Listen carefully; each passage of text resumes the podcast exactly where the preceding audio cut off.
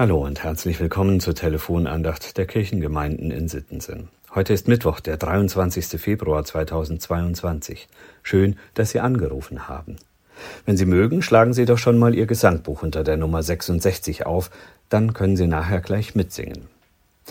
Kennen Sie das Perpetuum mobile? In einem Schülerlexikon wird es als eine Maschine oder eine Anordnung beschrieben, die dauernd mehr Energie abgibt, als ihr von außen zugeführt wird. Demnach wurden viele Jahrhunderte versucht, solche Maschinen oder Anordnungen zu konstruieren. Physiker sind sich aber heute einig, dass solche Konstruktionen nicht möglich sind. In gewisser Hinsicht erinnern mich die Texte der heutigen Losung an ein solches Konstrukt. Was bei den Menschen unmöglich ist, das hat Gott schon längst erschaffen.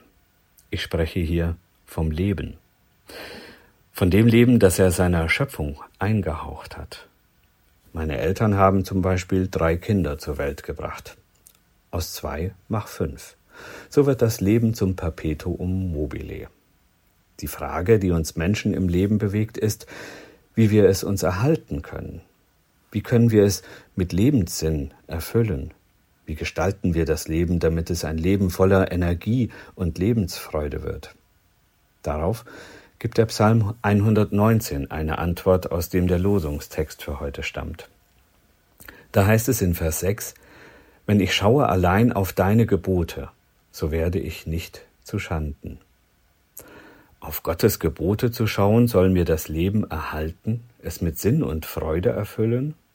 Ja, denn Gottes Gebote meint im Psalm mehr als das reine Einhalten von Vorschriften.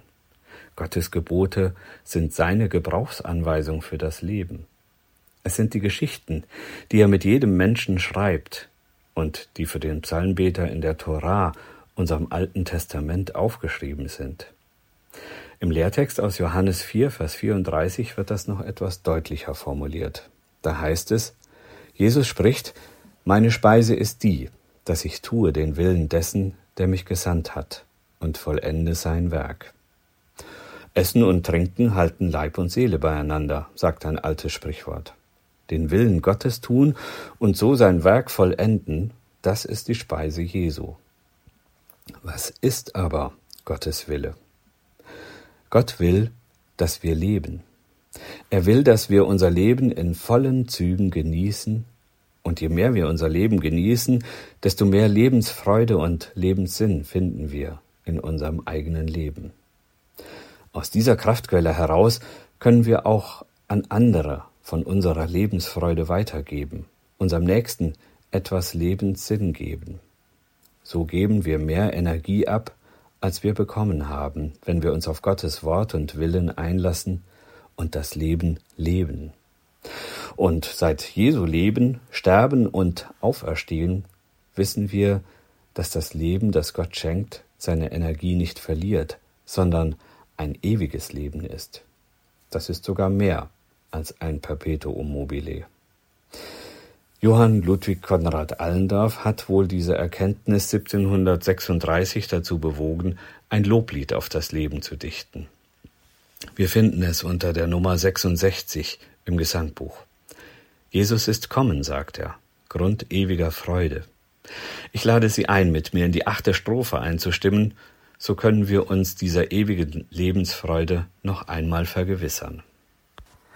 Jesus ist kommen, die Ursache zum Leben.